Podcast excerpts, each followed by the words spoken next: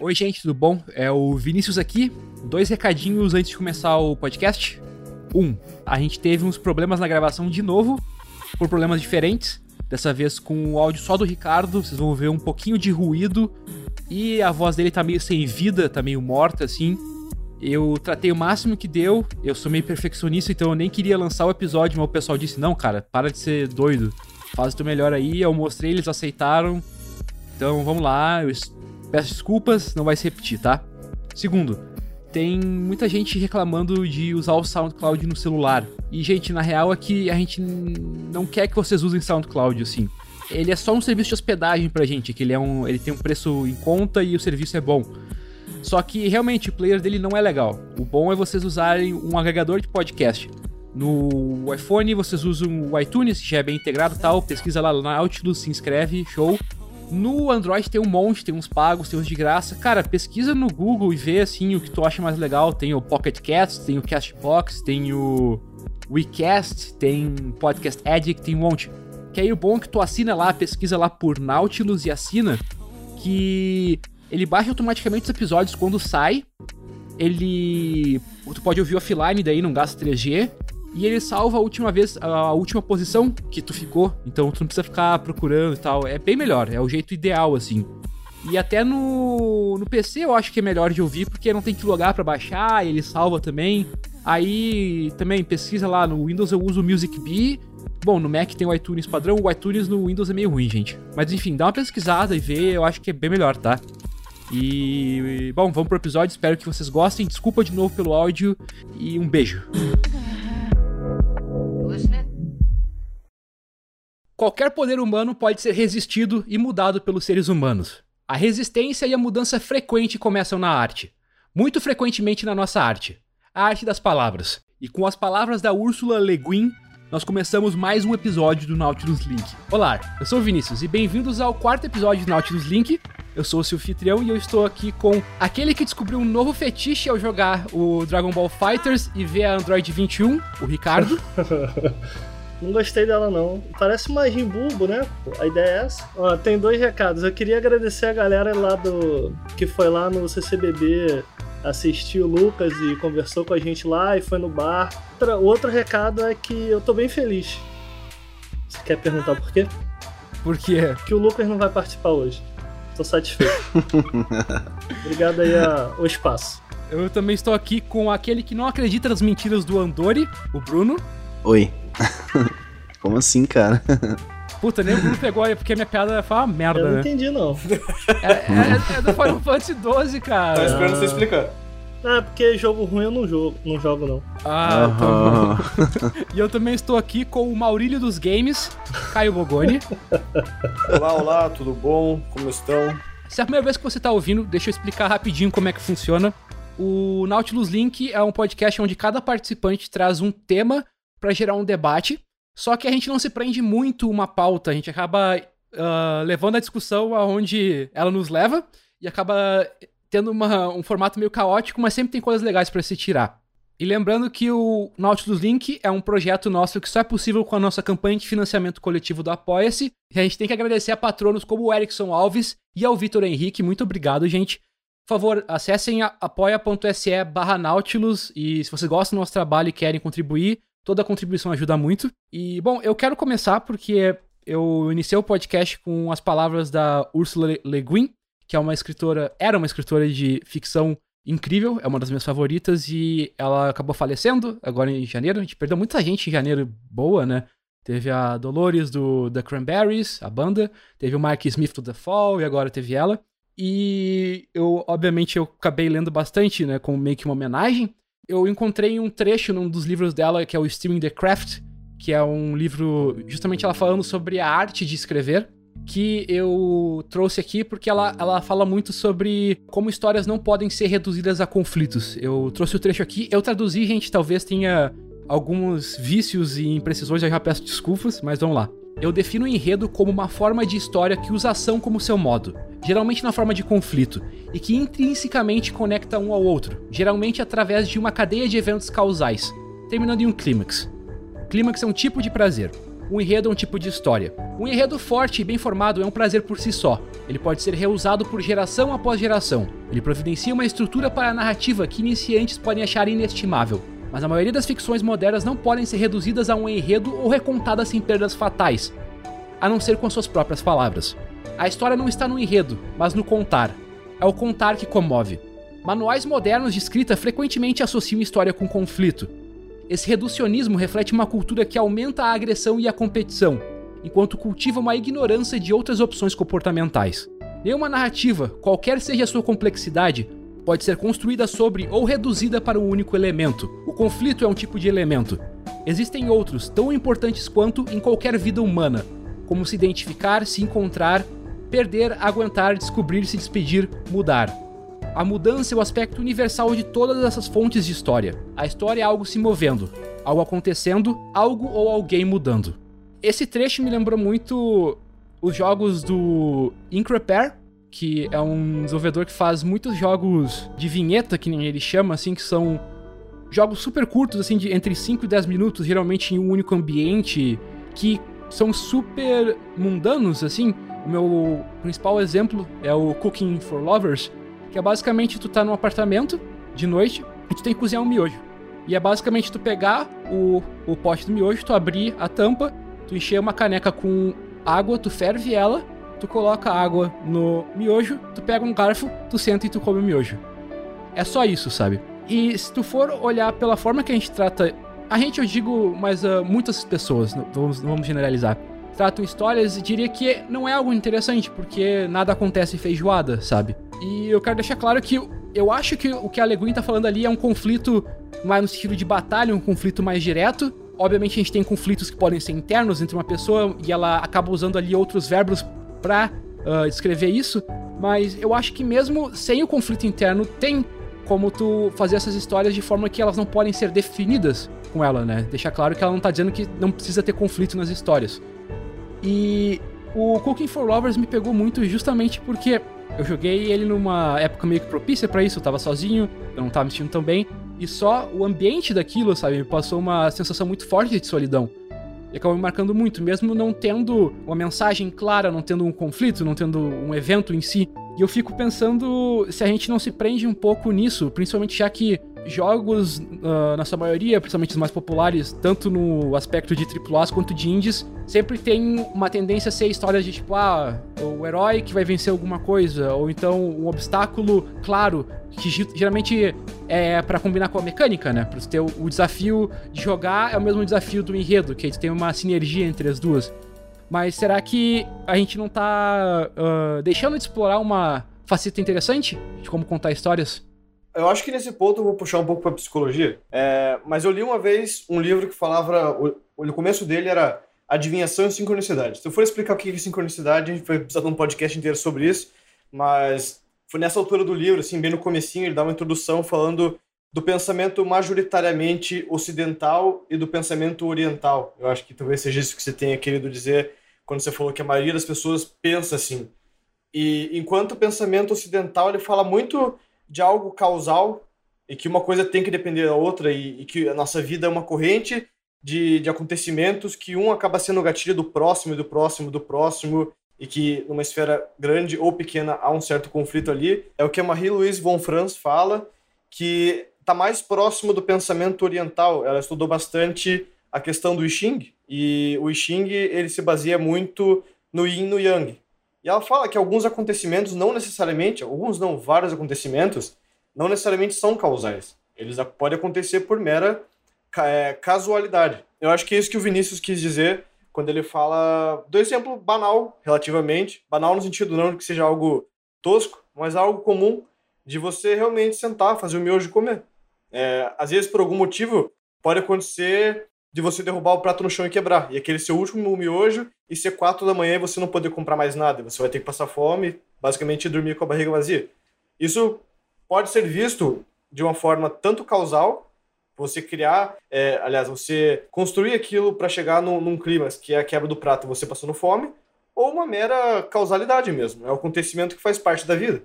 É esse que ela traz que é uma mudança bem elementar no pensamento ocidental do oriental. Não sei se ficou bem claro. Bem interessante tu falou isso, porque Primeiro, sim, eu, eu tava falando numa visão uh, ocidental, porque a gente tem aquela tendência de seguir a jornada do herói, o monomito, estrutura de três atos.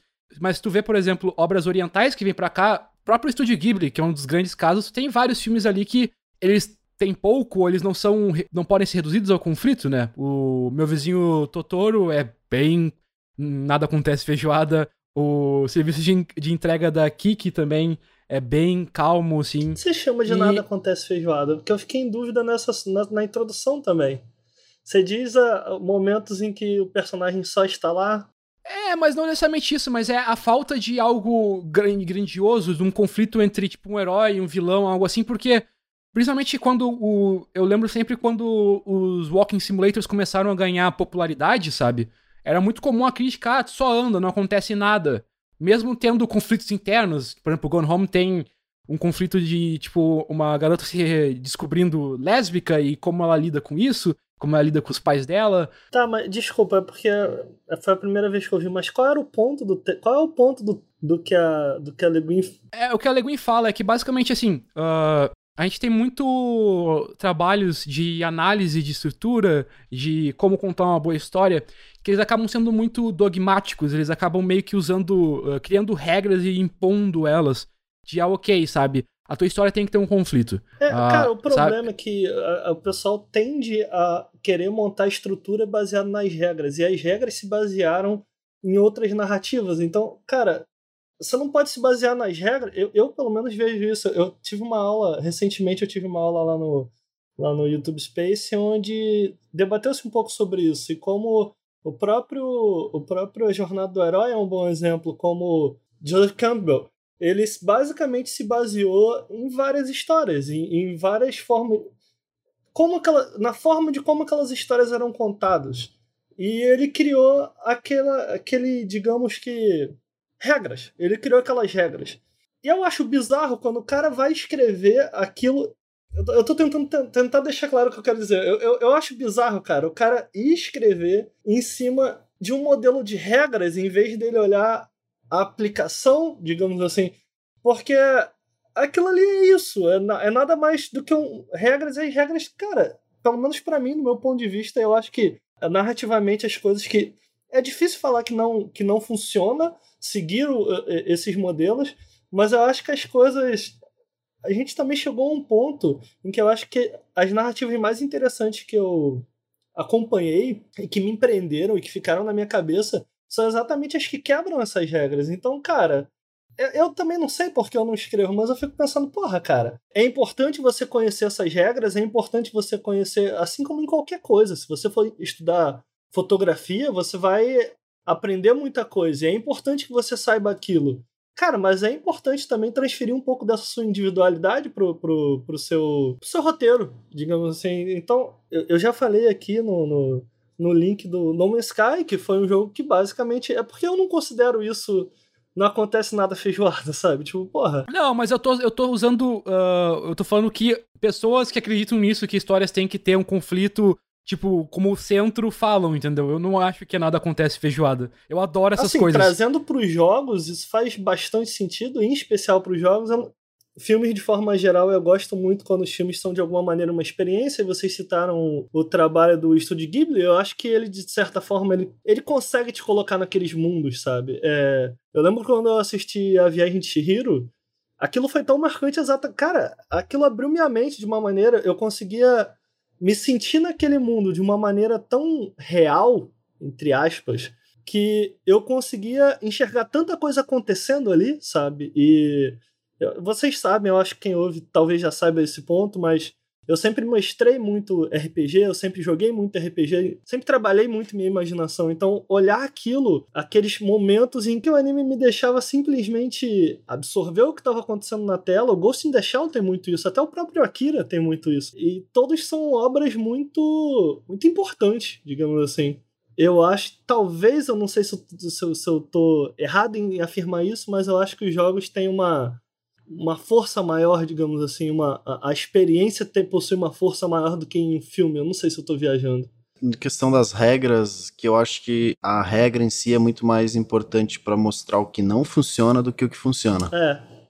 Perfeito. Né? Então, você se limitar a uma regra porque acha que aquilo é absoluta verdade, que vai dar certo sempre se eu seguir ela, é muito equivocado, né? Mas tu sabendo delas e sabendo quando como aquilo não funciona, então isso vai te ajudar muito a construir aquela narrativa de um jeito, entre aspas, certo, né? É, é que é, é o que a Leguin fala ali de é, ser inestimável para os iniciantes. É um, uma forma de tu começar a entender como narrativa funciona, sabe? Tu ir uhum. atrás dessas, dessas, estruturas básicas. Só que, e aí eu tenho uma... Vocês já, vocês já sabem, o público não sabe, mas eu tenho um asco muito grande com o Robert McKee, o escritor do Story, justamente porque ele vende essa ideia do livro dele e ele usa isso em tudo que ele fala. A minha fórmula é o ideal, entendeu?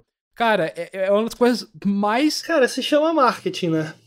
Eu achei, achei muito bizarro a introdução desse livro. Eu parei de ler ali. É uma parada que me deixa muito pistola. É se tu entra no site dele e tu, ele tem o, críticas de filme, sabe?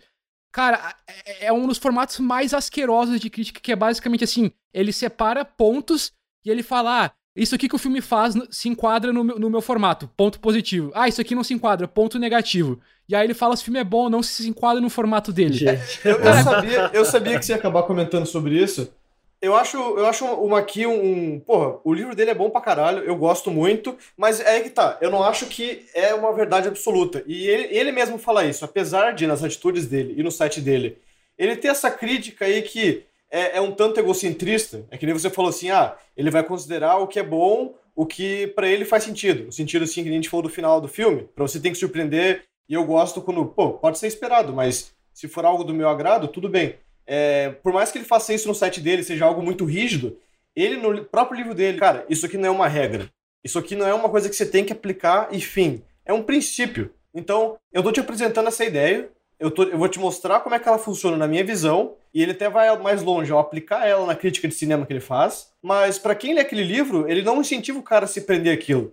Então acho que é muito culpa de quem escreve, de quem produz, os produtores de conteúdo, se prenderem aquilo e acabarem sendo estruturalistas, sabe? A forma com que ele vende aquilo também é problemática, porque, aliás, o meu asco originalmente é porque hoje em dia, se você vai ver críticas de, de cinema, principalmente no YouTube, vídeos ensaios, existe todo um subgênero que é basicamente assim, podia se chamar, isso aqui segue as regras do McKee, sim é bom, senão não. Porque, cara, sem sacanagem, a quantidade de vídeos que eu já vi que é basicamente ah, e o filme faz tal, tal coisa, e como o Robert McKee diz, isso aqui é ruim. Cara, eu, eu, eu dou dislike, fecho na hora, dá minha vontade de fazer um bot para fazer um monte de dislike naquele vídeo, porque, meu Deus, cara. E eu sei que, por exemplo, não é algo que eu vejo com o Joseph Campbell, que o Joseph Campbell era um estudo estruturalista, ele tava tentando achar uma forma entre várias histórias. Mas o que o Robert McKee faz, e é o marketing que o Ricardo falou, eu acho asqueroso. Tanto é que no adaptação lá, o filme do Charlie Kaufman, tem aquela cena que é basicamente uma paródia. É claramente uma crítica ao Robert McKee, que é um cara completamente escroto, falando: ah, não, se você não vai. Se, ele fala inclusive de conflitos, né? Ah, se, se, tu acha que não existe conflito na vida o tempo inteiro, se você não consegue contar a história uh, com conflito, você tá gastando meu tempo. Então não. não enfim. Tem muito a ver com ganhar dinheiro, cara. Ele pode vender aquilo e, cara, é, querendo ou não, tem muita gente que busca uma, uma solução fácil. Porra, eu quero ser cineasta. Eu já conheci, tipo, gente nos últimos dias, inclusive, eu falando com eles, perguntei, tá, mas o que você quer em cinema? Você quer dirigir, você quer escrever, você quer atuar, você quer produzir? Qual é a sua missão? Ah, eu quero fazer tudo. Eu quero produzir uns filmes, dirigir, escrever, atuar. Tá. As pessoas querem muito soluções fáceis. Ele quer ser cineasta de uma hora para outra, eles querem é, virar estrelas de uma hora para outra, eles querem explodir, eles querem bombar.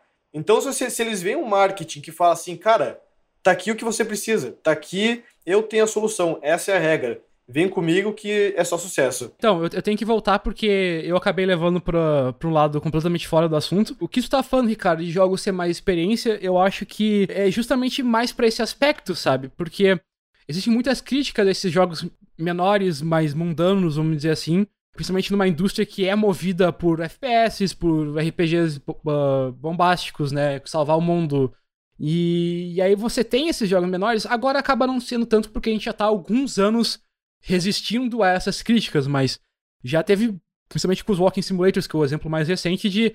Cara, são histórias que é só, tipo, uma pessoa pensando, é só uma pessoa, tipo, lidando com coisas internas, sabe? E eu acho que é uma lacuna a ser preenchida sabe? De ter mais coisas assim. Esse Cooking for Lovers, por exemplo, eu acho que é um exemplo muito legal. Mas eu acho que são esses tipos de coisas que a gente acaba deixando de explorar E é engraçado porque até quando os jogos maiores têm esses momentos mais quietos, reflexivos, a gente elogia eles muito, sabe? Não, eu, eu, eu onde eu queria chegar é que ultimamente eu tenho jogado uns um, um jogos, cara. Inclusive a gente provavelmente vai falar ele, dele um pouco mais para frente, mas o aspecto que eu mais gostei no The Red String Club foram as perguntas que ele levanta e não o roteiro em si, a narrativa em si, saca? Onde eu queria chegar com o que eu tava falando do, do, do No Man's Sky foi meio que isso. Onde o jogo me conquistou foi um pouco nisso. Ele, é, de forma direta ou indireta, acaba, acabou me fazendo levantar questões sobre o que estava acontecendo na tela.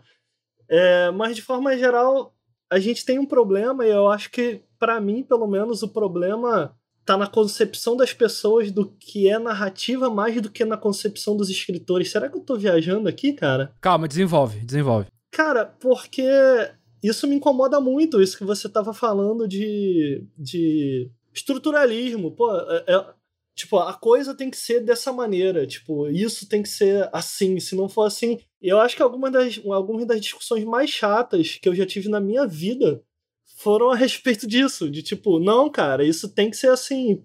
É uma, uma coisa que eu vivo debatendo na internet, que provavelmente quem tá ouvindo vai me odiar por isso, é a discussão de Smash Bros. é um jogo de luta ou não. E eu falo, cara, sim, é um jogo de luta, fim, não tem o que ser discutido a respeito disso.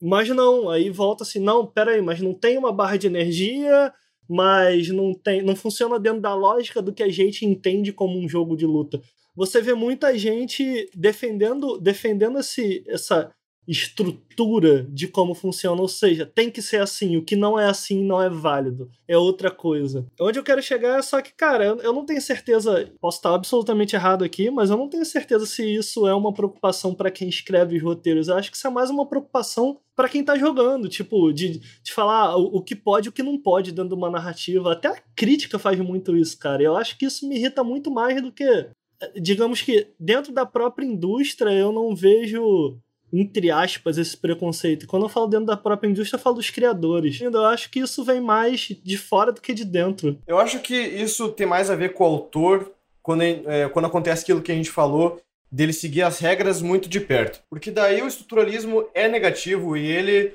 se guiou pelo estruturalismo. Eu acho que o estruturalismo em si, você seguir uma estrutura, não é ruim se você buscar regras e você de alguma forma incrementar aquelas regras com algo seu. Eu acho é, que o isso... problema é quando essas regras elas viram exatamente isso que você está falando. Regras, elas, é, é, elas são leis. Elas têm que ser assim. Alguns dos ensaios mais chatos que eu já assisti também no YouTube tratam exatamente disso. Eu assisti um ensaio do Turbo Button sobre Darksiders. Cara, e ele fala o que tem que, o que uma animação tem que fazer. Não, não, apenas não. E o Darksiders 2 é um jogo que tem um combate excelente. E Cara, assim, de forma geral, tudo, tudo, tudo tá. Tudo tá suscetível a uma crítica. Eu, às vezes, quando eu tô jogando algo, eu esqueço as críticas que eu tinha ao jogo. E eu esqueço as críticas que eu tinha ao jogo exatamente porque as coisas que ele fez e as coisas que ficaram na minha memória foram as coisas certas que ele fez. E eu acabo, de certa forma, esquecendo das coisas ruins. E como eu, eu, Ricardo, gosto de priorizar e trazer a minha experiência para dentro do, da, da da minha análise, da minha forma, do, do meu ponto de vista, às vezes eu acabo deixando certas coisas pequenas de lado. E, cara, a quantidade de vezes que eu já ouvi que não, peraí, não, não é isso. Você não tem que trazer essa experiência. Você tem que ser neutro na sua análise, você tem que trazer pontos fortes e negativos. E, e, e, eu acho que não. É, e aí começa aquela discussão. Não, eu tô certo. Não, eu tô certo. Não, mas eu tô certo. Eu tô certo nisso aí, vai se fuder. É, mas eu também acho que assim. Eu acho que beleza, cada um faz o que faz sentido para ele, sabe? É, eu acho que assim, se, se, a pessoa gosta de fazer uma análise desse tipo e tem gente que gosta daquele conteúdo. Tá, mas é que olha só, cara, é que a gente. É que, ok, acho que todo mundo vai concordar aqui que cada um faz o que quer, mas o problema é que esse comportamento geralmente acompanha os dogmas que o Ricardo tava falando, de uma imposição do que, que tem que ser. Se o cara quer bater a cabeça dele na porta e falar que vai fazer um review objetivo, boa sorte, tá ligado? Vai e tenta. Você nunca vai conseguir fazer e vai perder sua vida. Beleza. O problema é que é justamente essa imposição e justamente dessa, é, é quase como assim, ah, ok, isso aqui é minha Bíblia, sabe? Eu isso, tenho que seguir aqui. É. Mas sabe que eu acho importante existir umas pessoas assim? Porque. Cara, me incomoda muito, cara. Me incomoda Não tem porquê, cara. Porque eu acho não tem, que é... não tem porquê, porque é algo que o professor lá no YouTube Space disse que é, faz, fez muito sentido para mim. Não existe ninguém tão ignorante no mundo que não tem algo a ensinar para alguém. Então, tipo. Cara, mas mais... não ensinar é impor, cara, é diferente. É, mas você pode, você pode aprender pelo contra-exemplo, sabe? Você pode ver assim, cara, esse cara fala tanta merda que eu nunca quero ser alguém que nem ele. Mas, Ou cara, então, tipo. Quando, quando a gente leva isso como lei, mata-se o debate, mata-se a discussão. A discussão não, acaba no momento deixa... em que ele cita a lei. Tipo, não, cara, a lei é essa, é assim que se faz.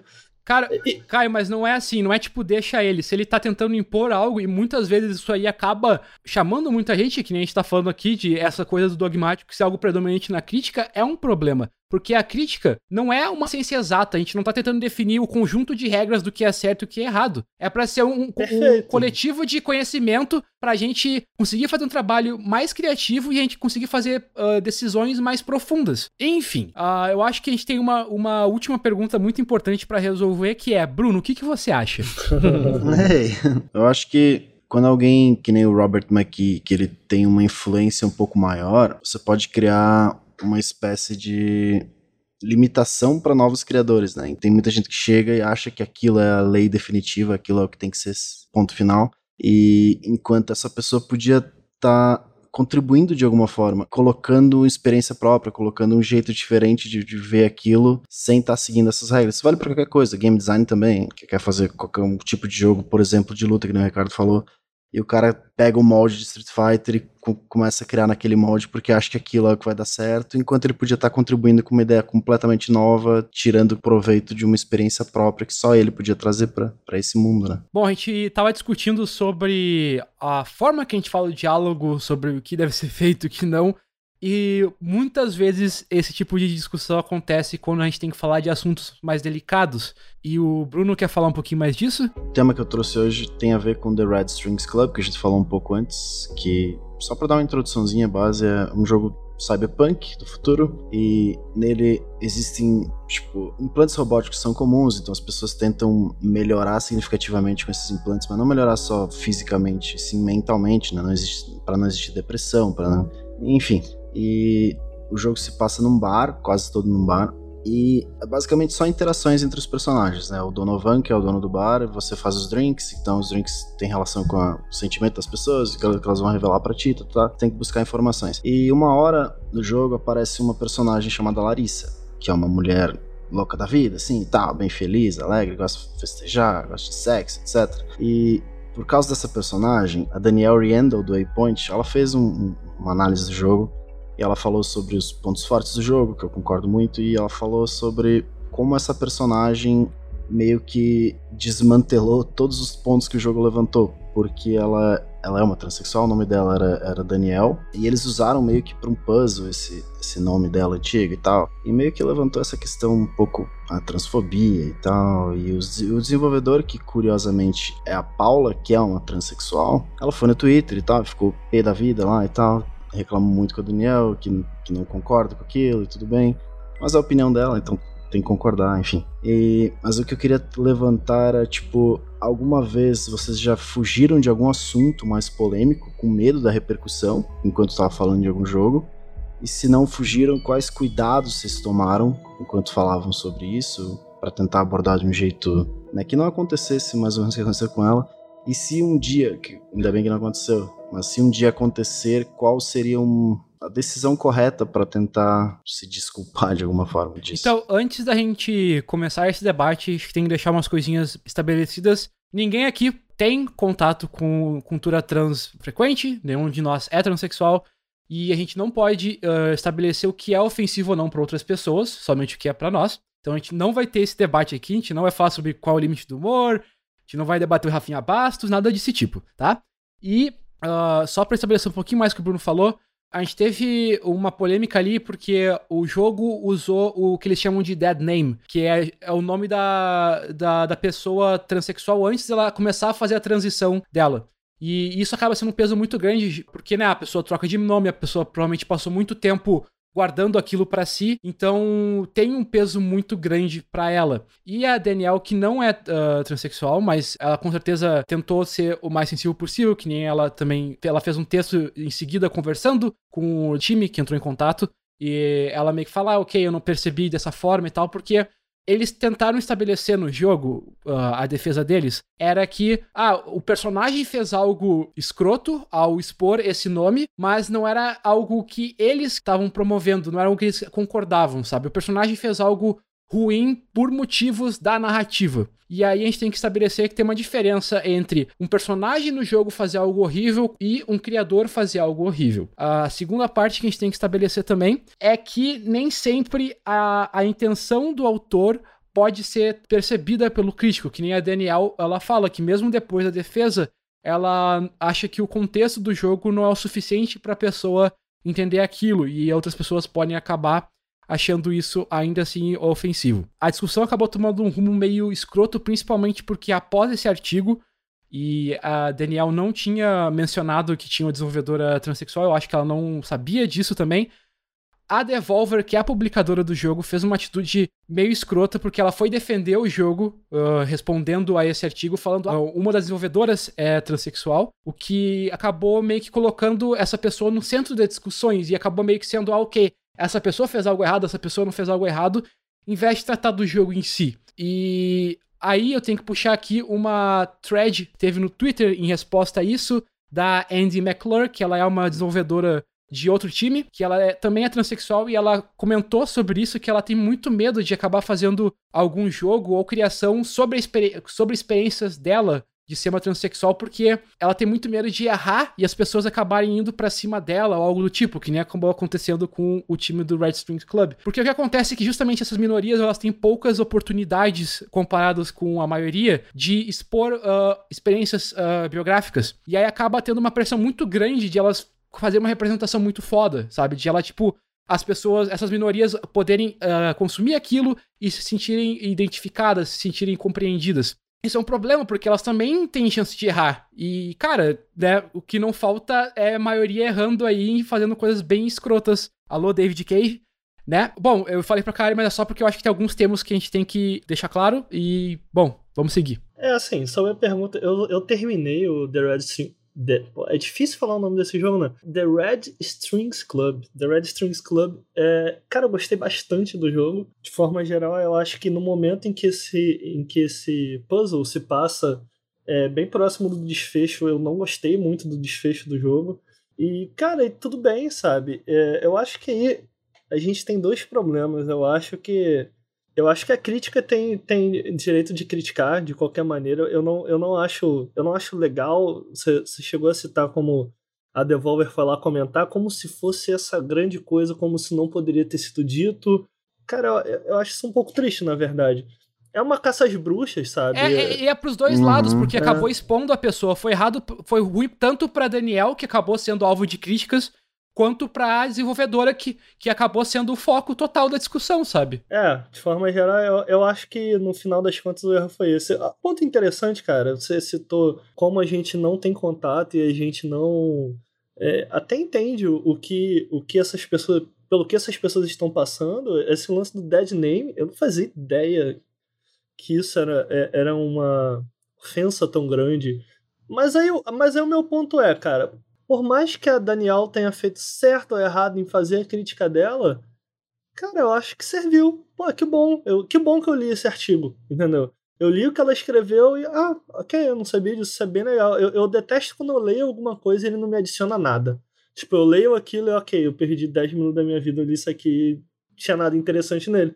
É, eu gosto muito do Waypoint, então eu tenho costume de ler diariamente o que eles postam quando esse, entre aspas, review saiu, bem entre aspas, que é meio que um reviewzinho, é, eu li e eu achei muito interessante o ponto dela, cara. Mas, assim, eu, eu, tendo, a, eu tendo a concordar com os dois lados, assim, porque eu não gostei do, do desfecho, eu não me senti ofendido de nenhuma maneira, mas eu também não acho que se fosse se fosse por conta do jogo eu não teria entendido que o personagem, um dos personagens principais ele estava fazendo algo tão vila vilanesco, entre aspas. Entre aspas, não, tão vilanesco naquele momento, sabe? O jogo não deixa isso claro. Eu entendo a reclamação, que eu acho que a Daniela tem um ponto. Ao mesmo tempo, eu também acho que é, é, a escritora tem um ponto. Eu tô querendo aqui que você.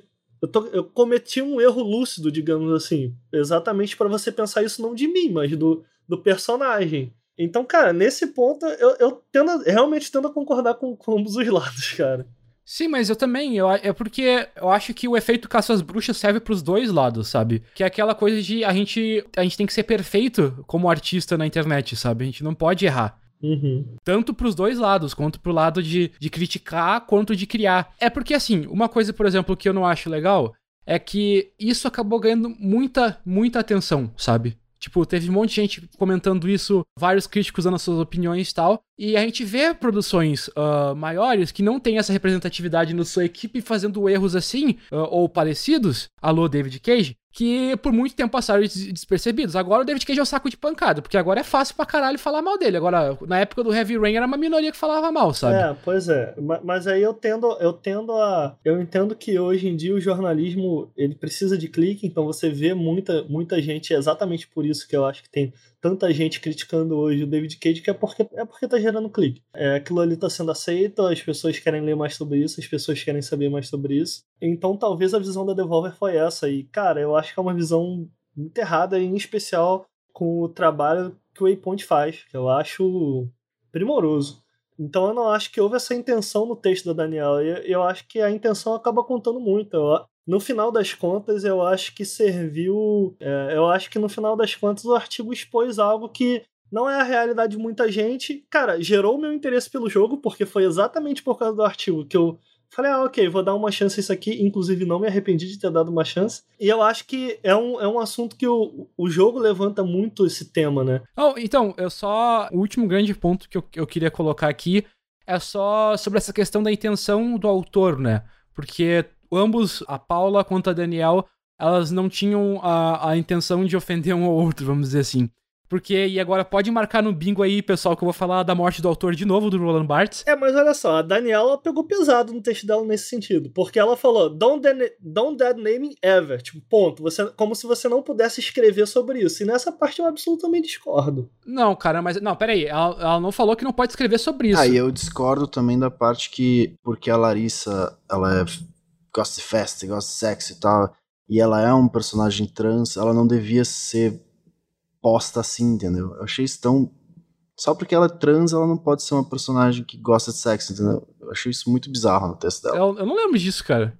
No final, ela adiciona, além do dead name, o personagem ser assim e tal, tal, ah, tal. Ah, tá, não, mas é que, é que isso é uma crítica recorrente de, de, tipo, personagens transexuais geralmente são sexualizados pra caralho, cara. É, nos assim, videogames. Isso, isso, isso, não, não só nos videogames, cara. Tipo, cultura pop em geral é bem comum, assim, tipo, ter o, o personagem Tolkien, assim, né? Tipo, ah, ok, tem que ter um trans, ele vai ser, tipo. O... É, mas aí a gente cai no problema do clichê, né? Mas assim, o que a, a Danielle tá falando é, é que a, a. Não é que não pode escrever sobre aquilo, cara, mas é é porque no contexto dela, ela acha que, tipo, tu expor algo disso mesmo no personagem fictício é algo que é muito pesado. E aí Pô, talvez seja algo. Então ela decide o que pode e o que não pode. Né, é, é que ela, ela tá reclamando de se usar como Usou um puzzle, entendeu? Tipo, Isso acaba é. voltando porque a gente tava debatendo ali, cara. Eu, eu acho que. Eu acho complicado, porque aí vira censura, cara. Não, é complicado, mas olha só, é porque uh, eu, o que eu queria falar sobre a morte do autor é, é o seguinte: é, é, uma ferramenta que eu acho essencial, assim, de, de, ok, o crítico pode fazer a leitura que ele quiser em cima da obra, né? E, e a intenção do autor não é o que define. A questão da intenção conta muito na hora de tu ver essa questão se algo foi ofensivo ou não. Porque, por exemplo, isso ali, mesmo tendo ofendido Daniel ou não, eu acho que todo mundo que tá nessa, nessa discussão meio que consegue ver, ok, mesmo se foi um erro, ela ter feito isso uh, e a pessoa discordar de, ah, ok, o personagem fazer isso porque ele é um personagem escroto não justifica, ainda assim foi um erro honesto, sabe? Não foi um erro, é tipo algo que a pessoa talvez tente melhorar, não é algo que, voltando pro David Cage, que ele tá, uh, desde o seu primeiro jogo, tendo cenas de, uh, de estupro gratuitas e ele continua fazendo isso porque sim, sabe? E ele não mostra nenhum remorso e nem não responde bem às críticas, sabe? Então tem essa. Tem que tomar cuidado que, tipo, a gente não precisa necessariamente seguir a intenção do autor para analisar a obra, mas a intenção do autor também tem que ser levada em consideração na hora que a gente for criticar. Não a intenção, mas os atos dele, sabe? Tipo, se ele é uma pessoa escrota, vamos dizer assim. É, isso é difícil de. Porra, é, cara, é, é um assunto muito complicado. É muito complicado, eu acho que chega no ponto em que o Bruno perguntou, cara, como falar disso como a gente lida com isso. Eu, de forma geral, não me sinto confortável em falar de coisas pelas quais eu não domino. Então, Exatamente. quando eu, quando eu vou escrever a respeito de alguma coisa, é, quando eu vou fazer um vídeo a respeito de alguma coisa, ainda que eu entenda, cara, eu sempre pesquiso, sempre busco, e, e nesse ponto tem um, um layer, digamos assim, de dificuldade a mais, que é algo talvez cultural. Sim, é, é a vivência, o contato pois com a cultura. É, e, e isso, isso você não. é, Você não vai aprender a respeito disso lendo um artigo na internet, né, cara? Uhum. Não, é, cara, é que mesmo. a gente nunca pode colocar aqui ah, em pauta, sei lá, ah, mulheres nos jogos e achar que a gente vai fazer um bom serviço, só nós quatro, sabe? É porque a intenção que você fala, ah, a gente tem que a gente tem que levar em consideração a, a intenção do autor no sentido dele ser escroto ou não. E, cara, isso é difícil de definir, né? Isso é difícil de. de, de- de- E outra coisa que eu acho que a gente tem que deixar claro, talvez as pessoas não saibam que tá ouvindo aqui ou não tenham pensado nisso ainda, é que, cara, é ok você gostar de algo que tem problemas, sabe? Uhum. Não é porque alguém falou mal de um aspecto do jogo que tu gosta que tu tem que deixar de gostar dele, não é por isso que tu tem que, por favor, não, não vão ofender alguém que ou critica o jogo que vocês gostem, sabe? Porque isso é muito recorrente, sabe? Agora a gente teve há pouco tempo o Catherine, o, o remaster dele no trailer, a gente não sabe ainda se é, mas o- a personagem nova que pode ter um romance é um personagem trans também, e o trailer tem uma, um- uns indícios que não vai ser uma representação muito boa, e a Atlus já tem um histórico não muito legal.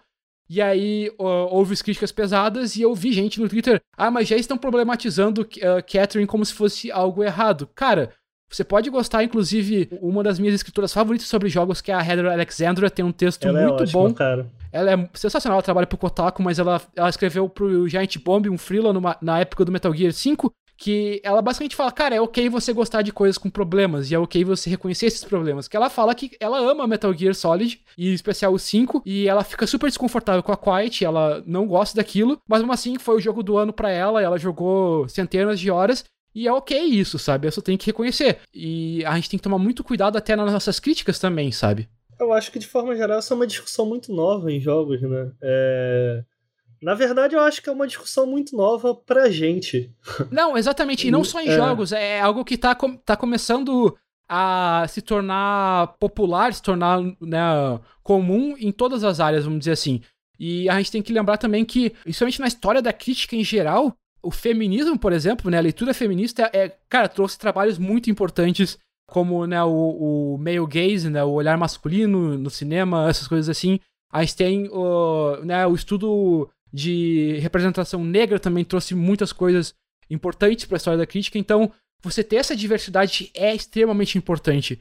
E a gente, principalmente, ouvir, não necessariamente concordar, mas a gente pelo menos ouvir aquilo e aprender com isso é extremamente importante, É, cara. eu, eu acho que eu- Uhum. nesse sentido, eu hoje eu gosto mais de ouvir do que de falar a respeito. E de forma geral, eu, eu evito, cara. Eu, pra ser, ser bem sincero, eu evito falar disso porque, em especial hoje no canal, eu acho que hoje a gente já tem uma responsabilidade. Eu não, eu não, me, acho, eu não me acho jornalista, mas eu acho que eu tenho uma responsabilidade com quem me ouve. É, e eu não posso ser irresponsável. No final, do, do- no final das contas, esse é o meu ponto é, concordando, discordando, eu posso achar o que quiser, mas muitas vezes eu, quando eu sinto que eu não tenho, quando eu não sei o suficiente, eu não entendo o suficiente pra falar sobre algo, cara, eu não falo. É, eu também faço isso. Mas é, é complicado, porque no caso do The Red Strings Club, no caso da Danielle também, seria completamente diferente se ela não tivesse falado disso, né? Como assim? Você acha que a, a visão dela mudaria se ela não tivesse Se falado? ela não tivesse falado só desse detalhe, a análise seria completamente diferente, entendeu? É isso que eu quero dizer. Mas, cara, você não acha que independente desse detalhe, ela deixou bem clara que ela gostou do jogo? Sim, eu, cara, eu acho que é um review muito positivo, Porque eu cara. fui, Só eu que... fui atrás do jogo por causa dela. Sim, mas é que quando, quando ela fala que o Dead Naming e a, e a Larissa, tipo, destroem toda, todo o significado do jogo que o jogo tentou construir desde o começo, é meio que não, sabe? Mas você não acha que ela tem um ponto, cara? Não, concordo com o ponto, mas a minha questão é essa: quando a gente deixa de falar de alguma coisa que chega a ser tão importante quanto isso, não, não chega a ser uma certa mentira, entendeu? Ah, entendi. Se ela tivesse escondido isso, ela estaria mentindo. Cara, mas é que eu acho que se ela, ela- se ela não fosse falar disso, o texto dela com certeza seria diferente também. Não seria, tipo, o mesmo texto sem aquela parte, sabe?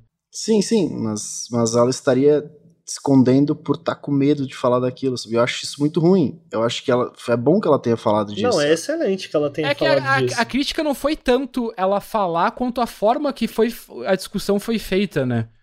Sim, sim. Depois, não, a repercussão é, outra, é, outra, é outro assunto. Não, não, mas até teve críticas do jeito que ela falou no texto, mas eu acho que eu, eu é, não vi tanto é. crítica a ela falar sobre isso, entendeu? Olha só, em contrapartida, cara, imagina alguém que joga o jogo, porque o The Red Strings, de forma geral, o que eu achei muito interessante nele é que ele tem uma visão, e ela fala um pouco disso no, no texto, ele tem, de certa forma, uma visão é, é, otimista do futuro. Então, é, toda essa questão, tudo que a gente está debatendo hoje, isso é genial no jogo, como ele te faz refletir sobre todos esses debates que, gente, que são bem atuais, bem de, de, Ele faz umas perguntas muito interessantes. E sabe o que é interessante? Porque ele não só joga as questões, ele discorre a respeito. É, ele te faz pensar a respeito. E, sem dúvida nenhuma, foram os momentos mais legais que eu tive num jogo. Agora, imagina um cara que, que, que lê aquilo porque no, no futuro do jogo não se não se debate mais essa questão de gênero que a gente está debatendo hoje. É simplesmente é simplesmente aceito. É, é tipo é natural, é normal para eles. Então a própria Larissa em um dos diálogos ela brinca em como ela quer transar com o Donovan e mas o Donovan é gay. E ela fala: ah, de boa, eu boto um strap-on ali e vambora. E, cara, para ela, de uma forma muito natural. E eles riem, eles brincam a respeito e estão falando sobre isso num bar. E é legal porque o que eu tô falando que as questões que ele levanta não é simplesmente assim. Ele levanta fazendo perguntas diretas ao jogador, sabe? Onde eu quero chegar, cara, imagina um cara que é possível que poderia acontecer. Imagina um cara que assiste aquilo ali e ele acha um absurdo. Ah, é um absurdo esse futuro desse jogo. Não presta. Cara, imagina que pobre, que pobre o ponto dele poderia ser em relação a isso. Mas, ah, mas, pô, espera aí. É melhor que ele exponha a opinião dele. Eu acho sim, cara. Mano, tem certas coisas que a gente não precisa ouvir, não. é, entendeu meu ponto? É mais sim. um ponto de responsabilidade, cara. É, o meu ponto não é Tipo, eu acho que eu tenho a responsabilidade de ser verdadeiro com o meu público. Se algo me incomodou a esse nível, cara, uhum. provavelmente eu ia falar de alguma maneira ali dentro. Eu ia tentar, eu ia me esforçar para falar daquilo de alguma maneira. Eu, eu acho que o ponto principal, e você perguntou, cara, é, se a gente for fazer isso, como fazer isso? Se a gente de alguma maneira ferir o desenvolvedor numa opinião nossa, ou a gente mesmo ter errado na, na opinião. Eu acho, cara, sempre, sempre a gente tem que ser transparente, entendeu? Eu acho que no núcleo desse problema aí tá uma grande dificuldade de várias pessoas que é abraçar a ignorância. E eu não falo assim, tipo, ignorância no sentido pejorativo. É realmente essa parada, tipo, cara, se eu não sei a parada, eu não vou dar uma de sabichão ou tentar parecer inteligente e querer comentar sobre um assunto. Ah, feminismo tá em alta, vou comentar sobre isso porque eu quero parecer um cara antenado. Cara, se... É porque a gente, como crítico, a gente tá nesse palanque, né? A gente, se, entre aspas, se coloca nesse palanque de. Cara, a gente sabe de tudo, entre aspas. As pessoas olham pra gente com esse olhar, né? É, é que, cara, a gente é um, um veículo pequeno, mas a gente tá atingindo quase 80 mil pessoas já, sabe? É uma responsabilidade muito forte. Uhum. Com qualquer assunto já. Bom, a gente tava falando sobre crítica, né? E a gente tem um, um, problema que muitas vezes a gente faz um comparativo com o cinema, né? Já que é o primo próximo que nem gostam de falar. Só que a linguagem não é a mesma e principalmente a gente tem a questão do quanto tempo a gente tem que gastar, entre aspas, para consumir um jogo. E o Ricardo quer falar mais sobre isso? Não, inclusive esse podcast ele vai ser o, o jornalismo de podcast, né? Porque a gente vai ficar nessa. Não, não, não. Calma que o, o podcast jornalismo vai ser quando a gente falar de Olha dissonância do narrativa, Ai, se games são arte. Caralho, vai ser muito bom, hein? Cara, olha só, eu tava jogando recentemente é, o Subnautica e eu percebi como ele é um jogo que sugava minhas horas jogadas de certa forma e como ainda que eu tinha coloquei 15 horas, 16 horas na versão de Early Access em várias builds que tiveram, mesmo jogando agora que ele saiu, ele saiu agora em janeiro, ele ainda era um jogo com o qual eu gastava muitas horas e eu ainda saía dele todos os dias sentindo que tinha mais para ser visto, eu ainda não entendia ele bem. E eu comecei a refletir sobre essa relação de horas jogadas necessárias para se falar sobre um jogo. Eu percebi que essa minha relação com as horas jogadas de maneira geral, eu acho que eu já falei aqui no podcast, eu gasto muitas horas jogando um jogo exatamente porque eu gosto de sair dele entendendo como ele funciona. Às vezes até certas coisas não não necessárias para ser ditas, eu gosto de ter uma boa noção de como aquilo funciona. O Dragon Ball Fighters é outro exemplo, é um jogo de luta em que você pode simplesmente terminar o modo história dele em duas horas. Ao mesmo tempo, a gente tem jogos como The Witcher 3, como eu estava dizendo, que eu joguei 500 horas de The Witcher 3. E aí eu tava pensando nessa relação de horas jogadas e de entendimento, digamos assim, da obra para se fazer uma crítica e o quão justo é essa comparação que é inevitável de ser feita, especialmente porque é, por parte nossa, talvez, da crítica, ela é feita de uma maneira similar à, à, da indústria do cinema, que basicamente um filme você senta, você assiste, sei lá, duas, três horas de filme, três horas e meia, quatro no máximo, eu acho, e você tá pronto para escrever sobre aquilo. E, poxa, no, no Sob Bruxa Princesa do Horizonte, são três vídeos na verdade, não só, mas eu fiz as contas, tava curioso, eu fiz as contas de quantas horas eu joguei o The Witcher, o Horizon e o Zelda, e juntos eles somaram mais de 650 horas. Cara, será que a gente precisa de 650 horas num jogo? Ou 300? Digamos que nesse caso em específico eu absolutamente não precisava jogar 500 horas de The Witcher, eu joguei por diversão, até porque isso foi bem antes do Nautilus. Mas eu acho que se você pega os três jogos, você tem ali umas boas 300 horas. Então, cara, você tem jogos que por si só podem tomar mais de 50 horas para serem zerados. E, cara, será que a gente tá fazendo isso da maneira certa? Será que o público tá cobrando isso da maneira certa, no sentido de, ah, peraí, mas você só pode falar de um jogo quando você terminar ele, quando você zerar ele? Será que a forma como a crítica faz hoje, que é a de. muito similar à do cinema, que é terminar um jogo e fazer um review bem no, no, no estilo do que a gente faz no cinema, com uma nota, etc Será que essa é a maneira, melhor maneira de se falar e de tratar jogos? Não. Vamos lá. Eu queria muito ouvir o Caio. Porra! Porque ele fala de cinema. O Caio tem um site de cinema, o Cine Grandiose, e ele fala de cinema e. Porque eu tô falando isso daqui, mas eu não tô definindo nada. Eu tô realmente curioso para saber o que vocês acham, sabe? E também tô curioso para saber o que o pessoal tá ouvindo acha. Mas deixa o cara falar. Tá, é que nem o Ricardo falou, eu realmente tenho um site de cinema, é o Cine Grandiose. Lá eu faço críticas sobre televisão e cinema. Ultimamente eu falei bem sobre esse assunto, bem numa introduçãozinha rápida no, na análise do Call Me By Your Name. Quando a gente escreve bastante e toma prática, a gente acaba tendo um pouco mais de propriedade, entre aspas, de falar sobre um filme às vezes que não tem nada a ver. Você escreveu. Eu escrevi um filme em 2015 que me pegou sobre um assunto específico. Em 2017 eu vou escrever outra crítica e às vezes aquela crítica lá de trás, sabe, me despertou uma ideia que fez sentido lá na frente, me possibilitou ter um ponto de vista interessante sobre uma obra que não tem nada a ver. Então, eu acho que é uma dinâmica diferente, assim, de você realmente sentar e escrever. Eu acho que. Eu não acho ideal. Você tinha me perguntado se eu acho que é certo ou não acho que é certo. Eu não lembro quem falou isso exatamente, mas alguém falou que você assiste o filme na primeira vez e você se entrega. Você não tenta ficar é, antecipando as coisas, tentando descobrir final, tentando desvendar segredos. Você idealmente se entrega à experiência e você acaba sendo surpreendido. E na segunda vez, quando você já sabe das coisas que vão acontecer, você não, e você já não precisa ficar, sabe, na, ansiedade, esperando o que, que vai acontecer, você começa a focar a sua atenção em outros detalhes que passaram batidos na primeira vez. Então eu acho que os filmes são sempre melhor analisados quando eles são vistos mais de uma vez. E algumas das minhas análises que eu fui fazer e eu vi o filme a primeira vez, eu falava, cara, eu não gostei tanto. Um exemplo foi o, o, o Túmulo dos Vagalumes, da Ghibli. Pô, eu vi o filme e todo mundo falava super bem. Mas eu vi assim e, cara, faltou alguma coisa, mas eu não sabia dizer o que que era. Eu falei, cara, eu vou ver de novo. Aí Sabe o que, que faltou? Tu não tem coração. É, pode ser. mas eu fui ver o filme de novo e daí ficou mais claro por que eu não tinha gostado. E daí, enfim, fui lá e escrevi uma crítica que, pô, pra mim ilustrava melhor meu ponto de vista.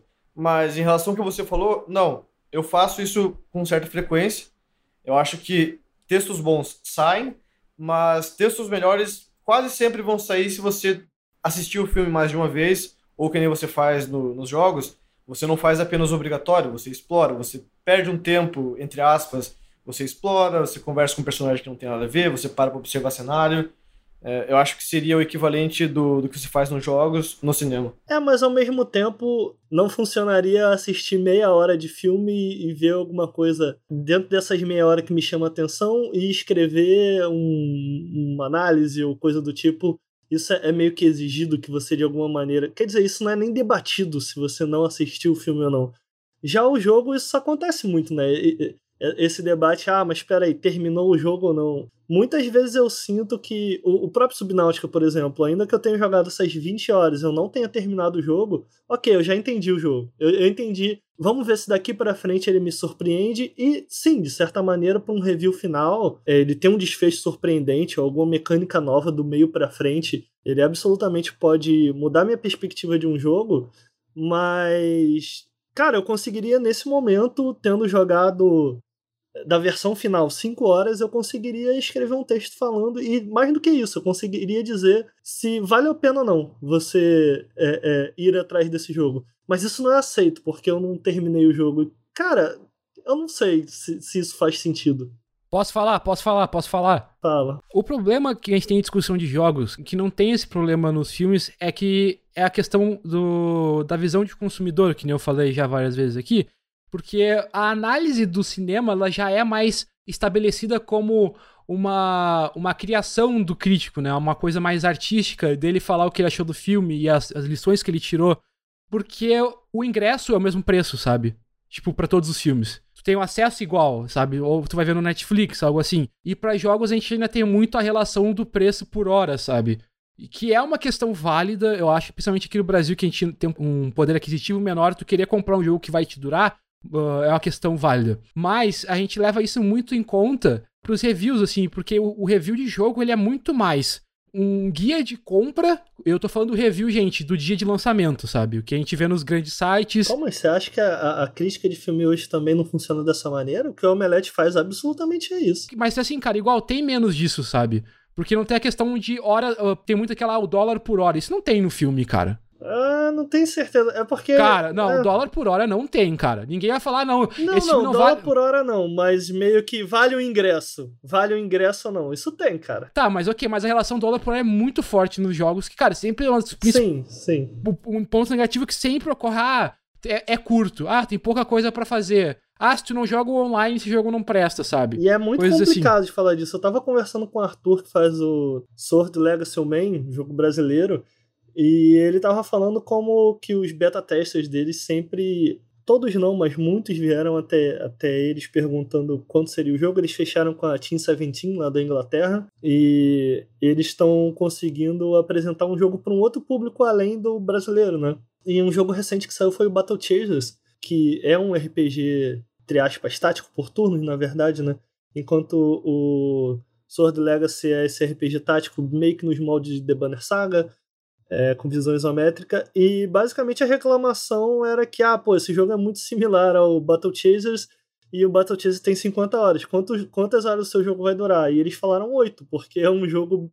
tem um foco menor no combate e mais na narrativa, é bem story-driven. E como isso foi citado, essas, pelo mesmo preço, o, o Battle Chasers tem essas 50 horas, que é uma 50 horas muito grind, apesar de eu ter gostado do jogo, e o Sword Legacy é um jogo mais direto, mas não, ah, mas ele é o mesmo preço, mas só oferece 7 horas. Então, sim, realmente, isso acontece muito. E, e, aí, esse é o ponto, isso acaba indo, cara, isso é culpa nossa que transformou os jogos nessa, nessa mercadoria, entre aspas. Ele é uma mercadoria, na verdade, mas transformou a crítica, de certa maneira, em vale ou não a pena?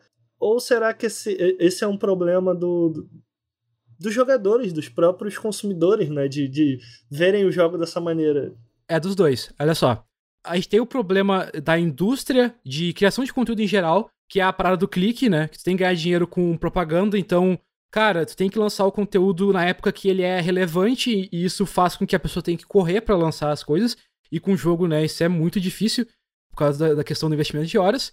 E aí, obviamente, o texto vai sofrer, porque mesmo se a pessoa jogar tudo, ela vai ter que correr com o texto ou então ela vai jogar menos e talvez que, obviamente, se a pessoa não joga tudo, tem chance de ela perder algo, sabe? Se ela não jogar tudo do Nier, cara, o Nier tu tem que zerar 4, 5 vezes. Tu vai perder uma nuance. É, tá aí jogo. um bom exemplo. E aí, o cara zerou o final A, porque o Nier tem final A, Cara, B, C, mas, D. mas é que olha só, é que é, o que eu penso é o seguinte: pro modelo que é esses textos que é o, a recomendação, a pessoa jogando uma boa parcela, ela já vai ter noção dos sistemas, que é o que assim, é aquela coisa uh, separada, né? Ah, gráfico, música, jogabilidade, essas coisas. Ela vai ter uma noção de uh, os sistemas, a parte estética.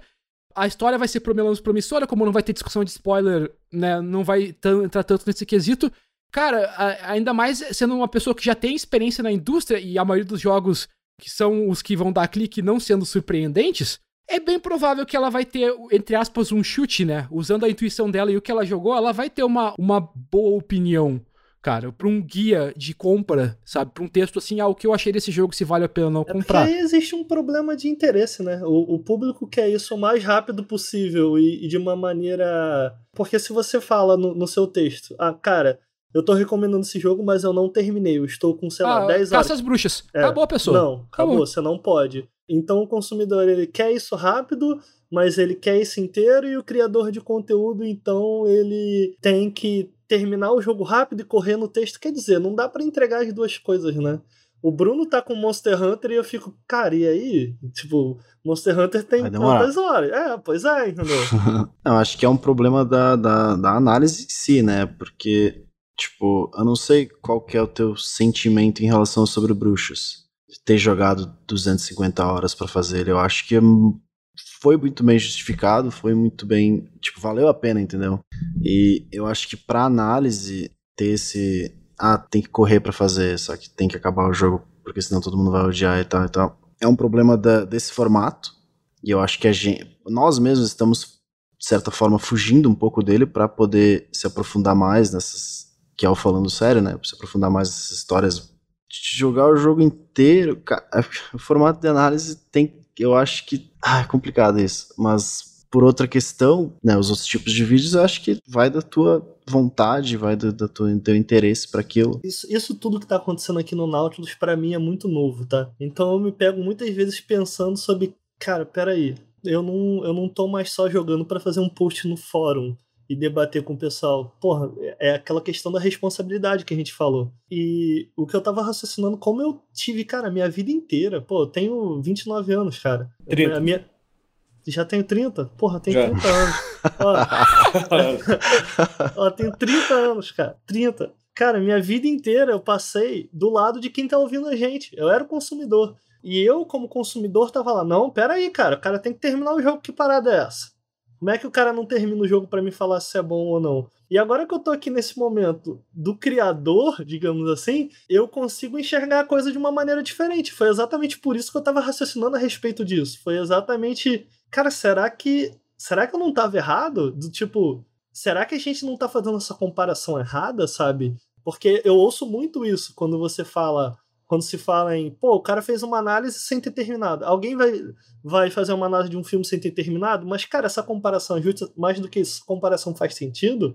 Não. Não, não faz sentido. O investimento de tempo é muito diferente. E, cara, tem outra coisa que tem que lembrar, porque muitos dos reviews que a gente lê, até em sites grandes que nem GameSpot, IGN, são freelas. Então, cara, o cara vai ganhar, sei lá, entre 100 a 300 dólares, assim, dependendo do lugar. E aí, tipo, para isso ele vai ter que. Geralmente ele tem que comprar o jogo, ainda por cima. Uhum. O cara tem que jogar e vai investir, tipo, caralho, 60 horas de trabalho só para jogar e ainda escrever um texto, cara, é muito tempo, sabe? E, cara, outra coisa que a gente tem que ver é que, ah, eu tenho que conscientizar o público e tal, mas às vezes eu fico meio. Uh, o que, que a gente pode fazer? Porque, vamos lá, o Nautilus tem uma pegada alternativa a esses grandes sites.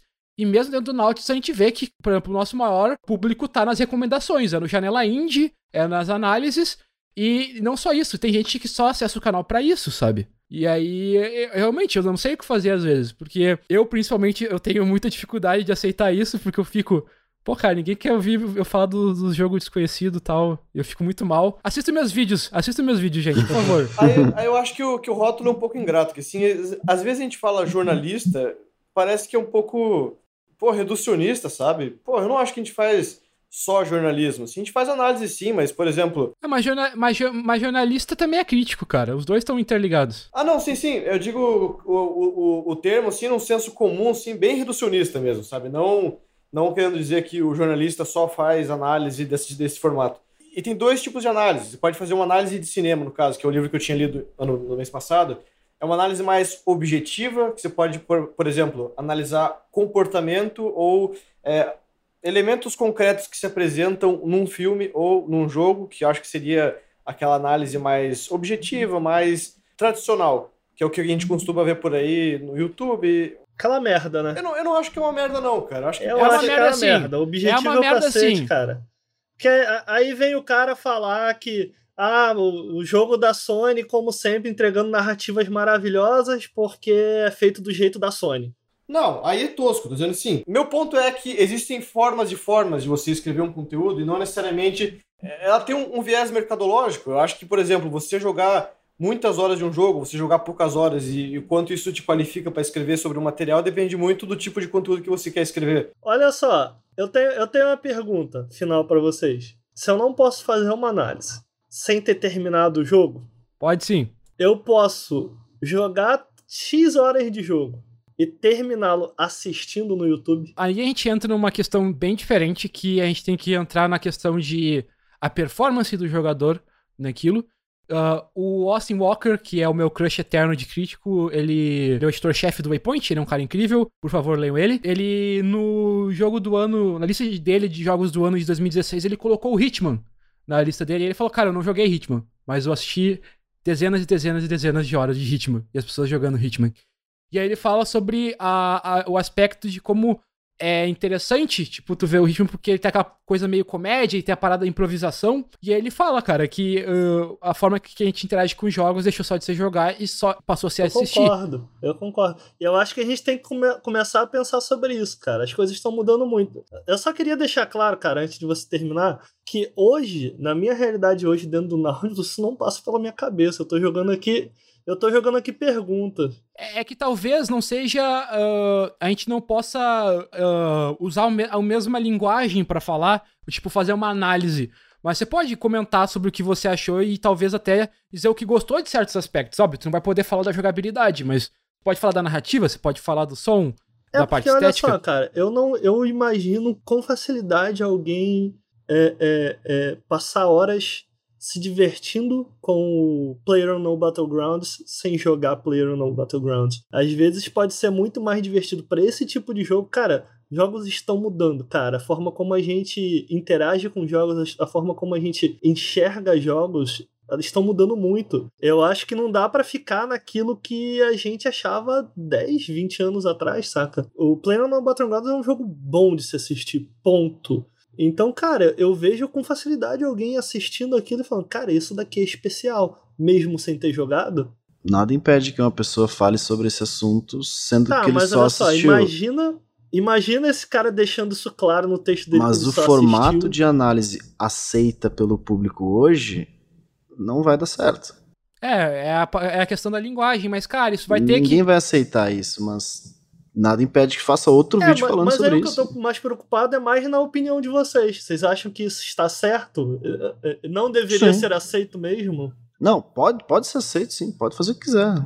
A gente não tem como não aceitar isso mais por causa dos esportes, cara. A quantidade de pessoas que assistem jogos que elas nunca jogam, ou até que tem a questão também de muitas vezes a pessoa não não consegue compreender o jogo como a pessoa compreende no quesito de habilidade. Tipo, muita gente assiste jogo de luta quando tem um torneio grande e, cara, não sabe jogar competitivamente. E, e aí vê, vê coisas que ele não conseguiria fazer. E, e, é tipo, é legal, sabe? Tanto é que quando passou a Evo na, na ESPN, um monte de gente que não conhecia Sim. jogo de luta se divertiu, porque ainda tem o quesito de competição, tem o quesito de performance. É um bom exemplo porque o meu entendimento de jogos de luta de forma geral aumentou muito quando com o advento incrível da internet. Porque eu jogo, eu jogo jogos de luta desde moleque, cara. A quantidade de jogadores, tanto profissionais quanto só casuais, que começaram a jogar Street Fighter por causa do, do Daigo dando parry no sim, Super da Chun-Li, é absurdo, cara. Não, eu e você passa a ver partidas de alto nível em que você, sem jogar, assistir pô, eu hoje, o, o Street Fighter V Arcade Edition saiu recentemente, E, cara, eu basicamente estou treinando meu personagem assistindo vídeos hoje. Eu estou entendendo a lógica de como ele funciona e de que tipos usar, tipos de como usar no, no meio da tela, no canto da tela, as possibilidades do personagem através de vídeos. Então entende que mesmo sem jogar, ainda que eu não tenha certeza de como executar, as possibilidades já estão na minha cabeça. E isso é importante num jogo de luta. O meu ponto é só, cara, eu tô treinando, eu tô de certa forma jogando sem jogar. É, o que eu acho, assim, que, que nem o Bruno falou, depende muito do formato. É, tem algo que você falou lá, lá atrás, que a gente nunca fala de tudo que a gente experimenta num jogo. Então, às vezes tem coisas boas e coisas ruins que a gente não fala no nosso texto. Elas passam batidas. Algumas porque não tiveram relevância, algumas porque elas acabam ficando pequenas perto de outros problemas grandes. Eu acho que é importante você terminar o jogo. Se algum problema que surgiu lá no começo vai acabar sendo esquecido até o final, ou se só vai ficar cada vez pior, entendeu? Eu acho que a gente pode ter uma noção de como um problema ou uma qualidade vai afetar o produto final, que é a experiência de você zerar o jogo. Bom, quando a gente fala sobre a, a, linguagem dos jogos, muitas vezes depende do contexto do jogo e como a gente é uma indústria que depende de franquias, muitas vezes experimentações têm que acontecer dentro de nomes já consagrados e isso nem sempre é muito bem recebido. E o Caio quer falar sobre isso? É sobre pegar franquias grandes, já bem conhecidas e dar uma revitalizada nelas. Bosta. E dar uma revitalizada nelas. Mais especificamente, eu falar sobre o Devil May Cry, o DMC, o reboot, né? E ele foi um jogo assim que posso falar da minha experiência que quando anunciaram ele, vi os vídeos e quando ele lançou, eu tive zero vontade de jogar porque falei, que porra é essa? Devil May Cry já tinha tido quatro jogos e, e já tinha, pô, personagens bem definidos, personagens que as pessoas gostavam e na época eu pensei, cara, pra que fazer um reboot? Não faz sentido, porque, francamente, a história de Devil May Cry nunca foi muito, muito, muito fodástica para mim. Então eu pensei, cara, eu sempre gostei do gameplay, é... por que não só fazer um Devil May Cry 5? Dar continuidade pra história do Dante, sei lá. É... Mas não, fizeram um reboot, pô, o Dante era um personagem todo... Cara, eu vi tudo isso e achei... Falei, cara, que merda, eu não vou jogar isso. E não joguei. E, pô, eu falei, cara, vou dar uma chance. E eu gostei muito do jogo, sabe? Eu falei, cara, que idiota que eu fui. É... Foi bom. Ai, boa conclusão, cara. Vai, continua aí. Não, mas foi mais ou menos isso. Falei, tipo, cara, eu fiquei tão preso a como personagem, caralho, agora ele não tem mais cabelo branco e, e, e, não joguei, sendo que o jogo é bom, o jogo é divertido. Cara, a essência da parada realmente é o gameplay. Eu reclamei de, de fazer um reboot porque era um jogo focado em gameplay, sendo que eu ignorei um próximo jogo lançado justamente por, pelo motivo não relevante, que seria a aparência do, dos personagens. É, eu não sei como é que foi para vocês o, o, lançamento do DMC, se vocês pensaram a mesma coisa. Cara, esse jogo. É, eu até hoje eu não joguei esse jogo. Eu, eu, tive uma.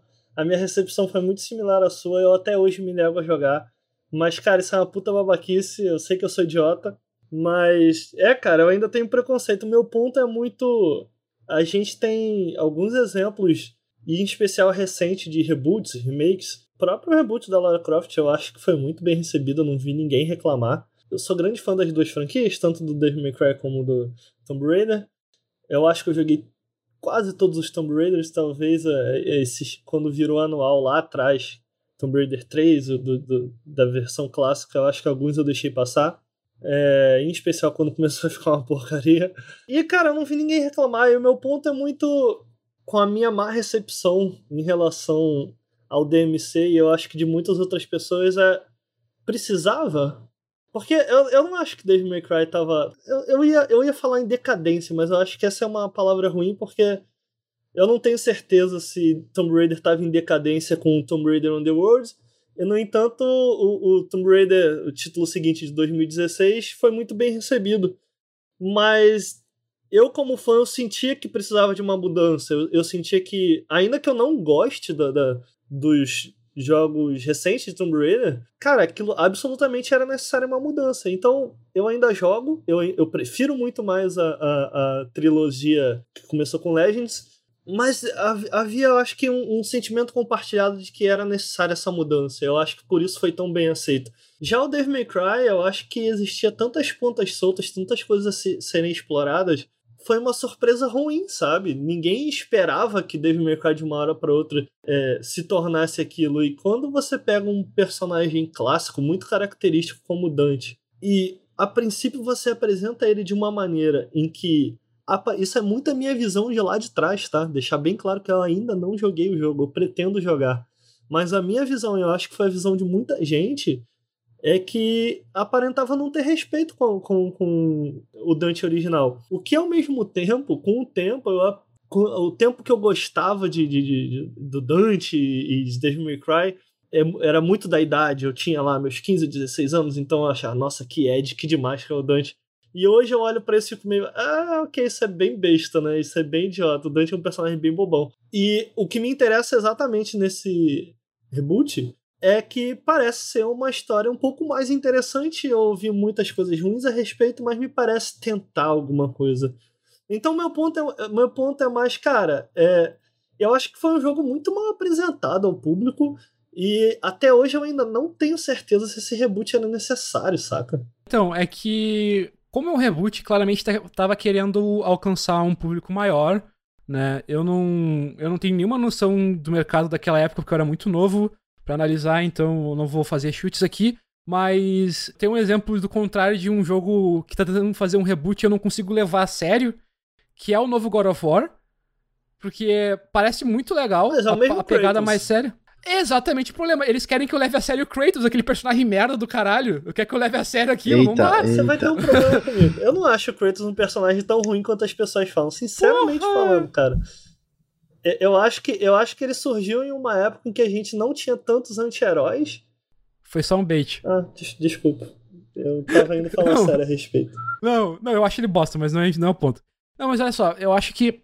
Eu não, eu não sei muito bem o caso do, do DMC, mas eu acho que uma coisa que a gente tem que levar em consideração é que muita gente clama por novas IPs, né? Principalmente de AAAs. E eu acho que a gente não tem, às vezes, o, principalmente quem não tem tanto contrato com a indústria, não percebe que isso é meio que um ciclo vicioso, porque acontece a nova IP e se ela é bem sucedida, que é o que a, a empresa quer, ela vai virar uma franquia, sabe? Até jogos que é, tu acha até meio difícil de ter uma continuação acabam tendo, como Last of Us, sabe? Então tem muito espaço uh, desses. Uh, essas experimentações acabam sendo em nomes já consagrados, ou até, tipo, só nomes que já existiam. O Spec Ops The Line de 2011, 12, 13, por aí, um dia um desses aí.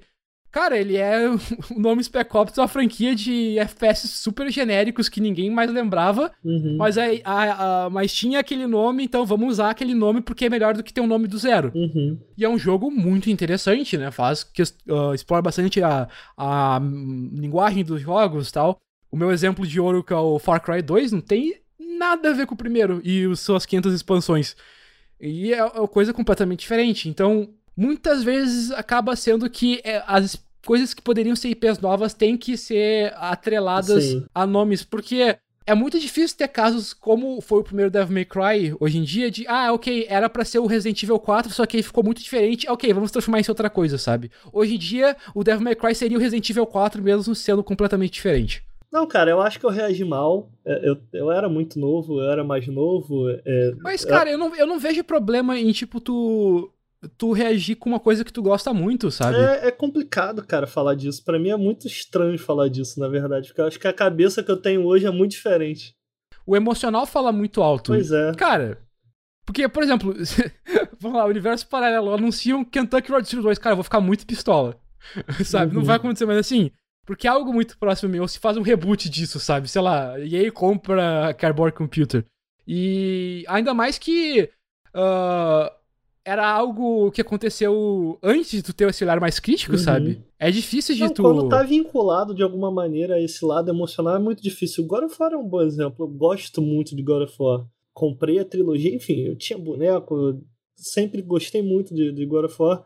E, cara, eu não tô tão animado pra isso, sabe? As pessoas estão falando muito e eu tô meio, ah, sei lá, eu gostava, meio que gostava como era. Ao mesmo tempo, não, não, não existe aquela. Você não, vai, você não vai encontrar em mim aquela relutância como aconteceu em Devil May Cry de, ah, por que, que isso existe? Não! Sabe? Eu tô tipo, ah, cara, não tô muito animado, mas, pô, vamos aí, vamos aí, vamos ver aí o que, que sai daí. É, então, é, para mim é muito difícil porque eu não sei identificar o que me faz terem, de certa forma, esse preconceito com a renovação de um jogo, sabe? Eu, é muito doido, porque eu não faço ideia, sabe?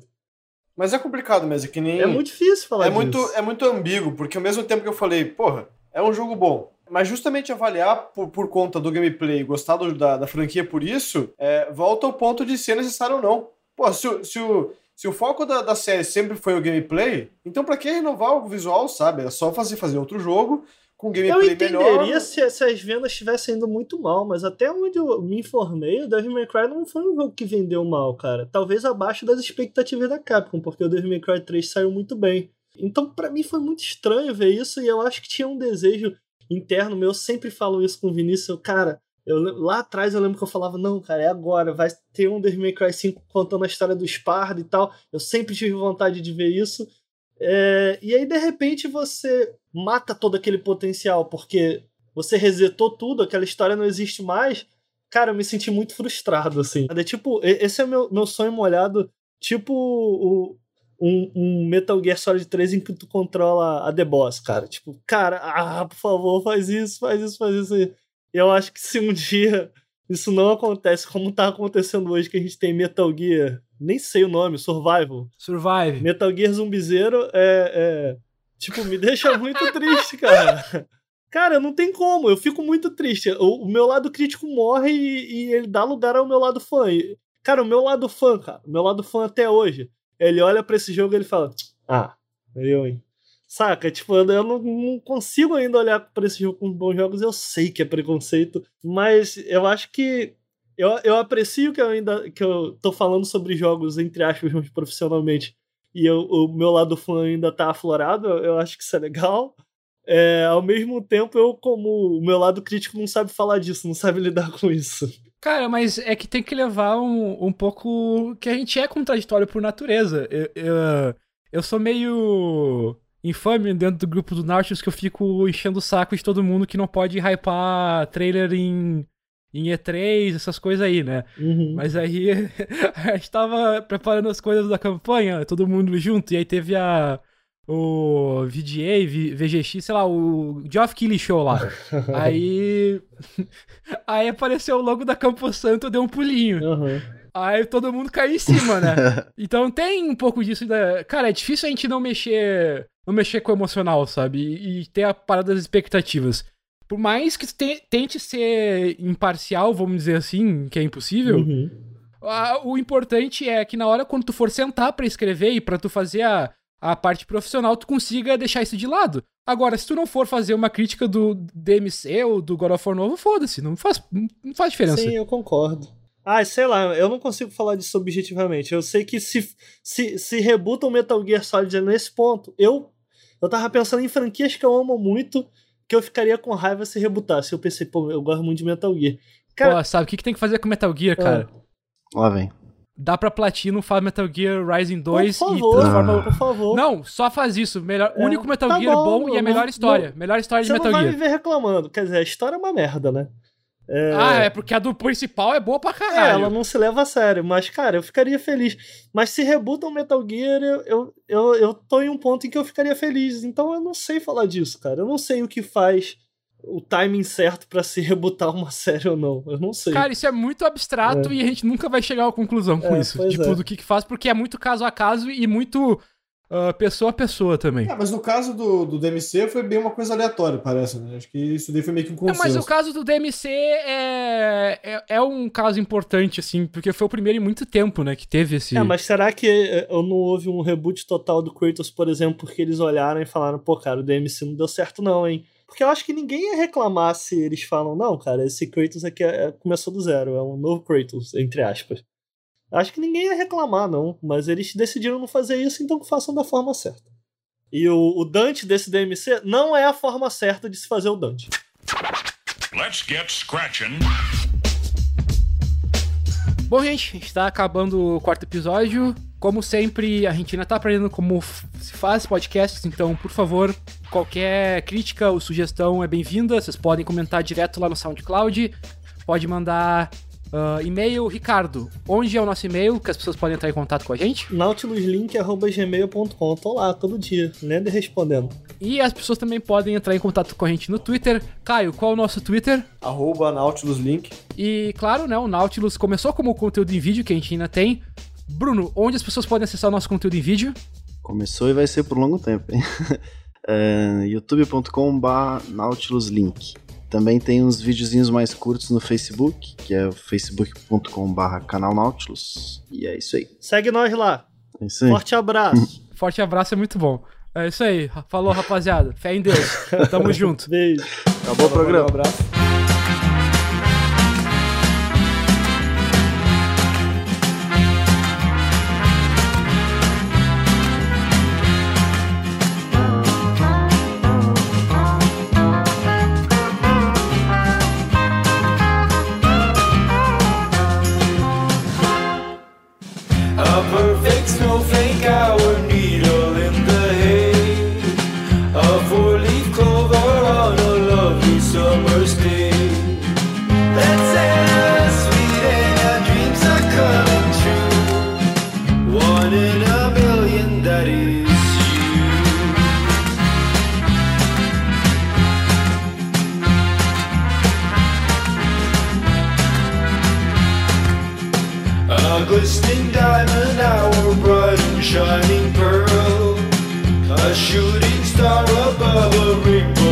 Pearl. A